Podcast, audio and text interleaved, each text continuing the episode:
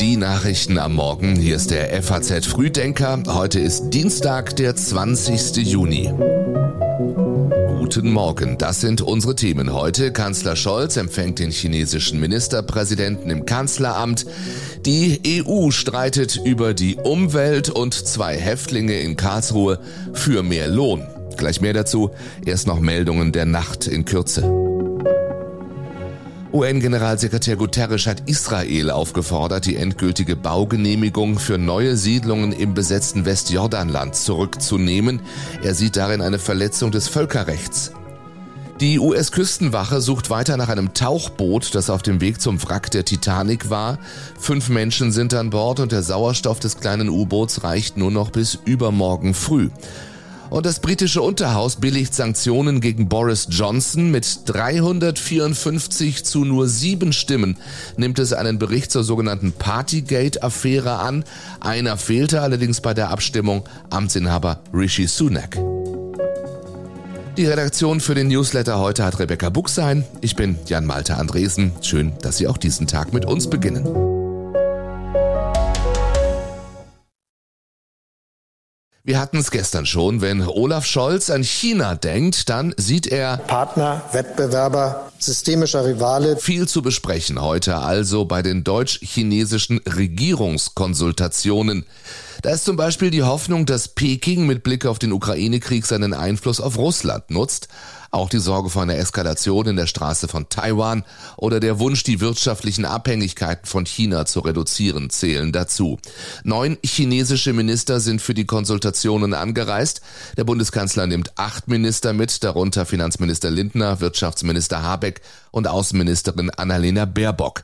Nicht dabei der chinesische Außenminister, der hat gestern nämlich noch US-Außenminister Anthony Blinken in Peking empfangen. Später ging es für Blinken noch zu einem Gespräch mit Chinas Staatschef Xi. Blinken sagt danach, die USA und China seien sich einig, die Beziehungen beider Staaten stabilisieren zu wollen. Ich denke, es ist sehr wichtig, dass wir diese Kommunikationskanäle haben, vor allem im Militär. Das ist einmal mehr deutlich geworden durch die jüngsten Vorfälle im Wasser und an an Land. Aber im Moment will China sich in dieser Hinsicht nicht bewegen. Da müssen wir dranbleiben. Es ist sehr wichtig, dass wir diese Kanäle wieder öffnen. Heute also diese deutsch-chinesischen Regierungskonsultationen. Ein ganz wichtiges Arbeitstreffen erwartet Bundeskanzler Scholz. Der chinesische Ministerpräsident Li Keqiang sagte, er hoffe auf eine Vertiefung der Zusammenarbeit und ein starkes positives Signal für stabile internationale Industrie- und Lieferketten sowie Weltfrieden und Prosperität. Wie gesagt, viel zu besprechen heute. Ein Punktesystem, die Möglichkeit für einen Spurwechsel und weniger Bürokratie. Die Ampelregierung will mehr Fachkräfte aus Staaten außerhalb der EU anlocken. Dafür haben die Fraktionen von SPD, Grünen und FDP noch einige Details am geplanten Fachkräfteeinwanderungsgesetz geändert. Deutschland ist schon lange ein Einwanderungsland, aber wir kriegen jetzt ein modernes Einwanderungsrecht und dieses moderne Einwanderungsrecht wird auch helfen, das Thema Migration in Deutschland vernünftig zu sortieren. Das sagt Arbeitsminister Heil gestern. Zum Beispiel soll es für Asylbewerber nun die Möglichkeit eines sogenannten Spurwechsels geben. Bedeutet, Menschen, die keinen Anspruch auf einen Asylstatus haben können, bleiben, wenn sie einen Job finden. Diese Möglichkeit soll es für diejenigen geben, die zum Stichtag 29. März im laufenden Asylverfahren waren. Das ist vor allem für Menschen eine Chance, die keinen Flüchtlingsstatus bekommen. Wir haben dafür Vorsorge getroffen, dass das keine Einwanderung wird in soziale Systeme oder zur Lohndrückerei. Aber wir müssen liberaler werden, was die Einwanderung von beruflich Qualifizierten und Akademiker nach Deutschland. Klar ist, Deutschland braucht Fachkräfte aus dem Ausland und zwar nicht erst, wenn alle Babyboomer in den Ruhestand gegangen sind. Dazu gehört, dass wir bürokratische Hürden absenken und dass wir die Voraussetzungen dafür schaffen, dass wir in der Konkurrenz um kluge Köpfe und helfende Hände auf der Welt rechtlich gut aufgestellt sind. Künftig sollen Menschen aus Nicht-EU-Ländern die Möglichkeit haben, auf Basis eines Punktesystems zur Arbeitssuche ins Land zu kommen. Fachkräfte sollen arbeiten dürfen, ohne dass sie vorher ihren Abschluss von Deutschland anerkennen lassen müssen. Und für diejenigen mit anerkanntem Abschluss werden die Hürden gesenkt, etwa das vorgeschriebene Mindestgehalt. Der Gesetzentwurf soll noch in dieser Woche zur Beratung in den Bundestag und könnte so noch vor der Sommerpause beschlossen werden. Da also Einigung, dafür auf EU-Ebene Streit. Es geht um ein ganz anderes Gesetz. Bundesumweltministerin Steffi Lemke und ihre EU-Amtskollegen diskutieren heute in Luxemburg über das geplante EU-Renaturierungsgesetz.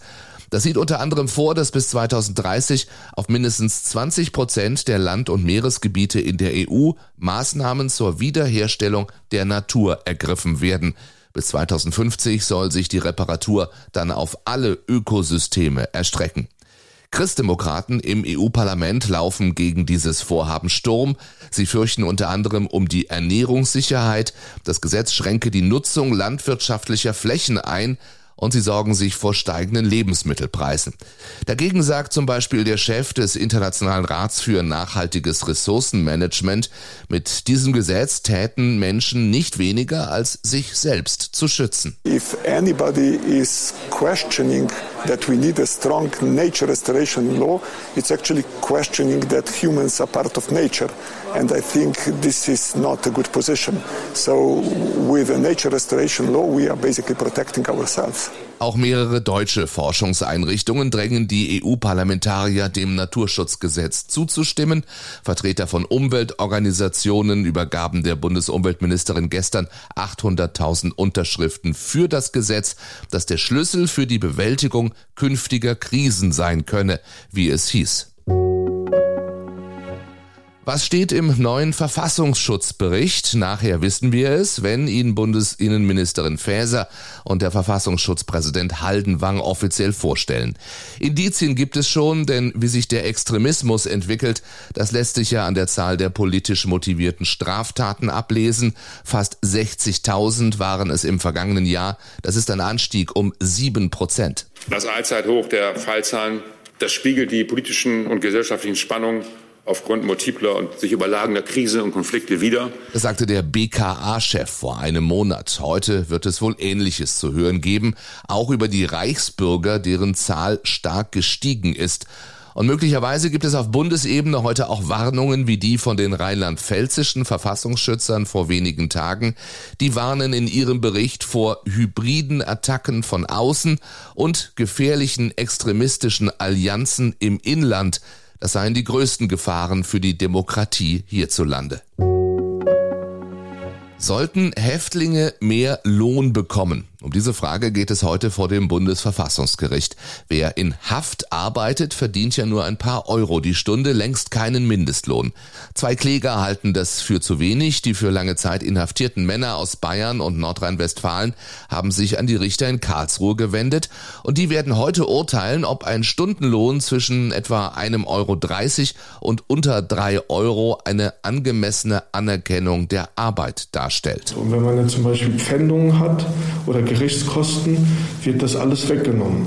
Und somit kann man am Ende des Monats auch nichts sparen. Das sagt ein Häftling, der anonym bleiben möchte, der ARD. In Gefängnissen werden üblicherweise neun Prozent des durchschnittlichen Arbeitsentgelts von allen gesetzlich Rentenversicherten gezahlt. An dieser Berechnungsgrundlage hat sich seit dem vorigen Grundsatzurteil vor zwei Jahrzehnten nichts geändert. Die Länder argumentieren, dass Gefangene den Staat viel Geld kosten, ihre Produktivität sei demgegenüber niedrig.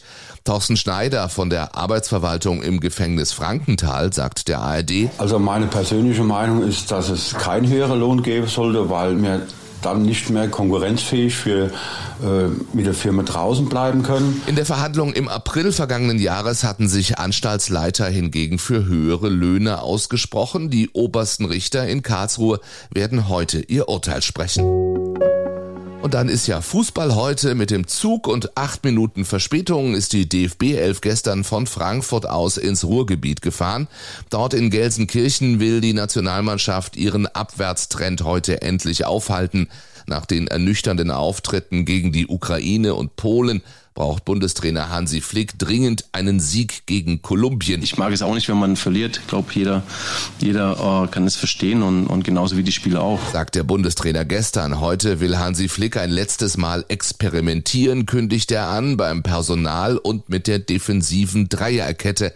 Er wolle einen Fokus auf die Offensive legen. Ich denke, auch die Mannschaft muss diese auf dem Platz umsetzen, muss Vertrauen haben, auch äh, in die Qualität, auch im Spiel mit Ball und versuchen natürlich dieses Spiel zu gewinnen. Die Stammformation für die EM im kommenden Jahr soll erst ab September bei den Duellen mit Japan und Vize-Weltmeister Frankreich eingespielt werden. Dann werde alles ganz anders ausschauen, versicherte Flick. Wer schauen will, wie es heute gegen Kolumbien ausschaut, das Spiel gibt's bei RTL zu sehen. Im FAZ Live-Ticker haben wir auch den Blick drauf. Und auch darum geht's heute im geschriebenen FAZ Frühdenker Newsletter. Henry Kissinger, gerade erst 100 geworden, nimmt noch einmal eine strapaziöse Reise auf sich, um seiner Geburtsstadt einen Besuch abzustatten. Henry Kissinger ist ja in Fürth geboren und dort überbringen ihm Bayerns Ministerpräsident Söder und der ehemalige Bundestagspräsident Schäuble Glückwünsche. Mehr zum bewegten Leben Kissingers, seine fränkischen Wurzeln und seine Liebe zum Fußballverein Kräuter Fürth heute auch online auf faz.net. Alle Links in den Show Notes zu diesem Podcast.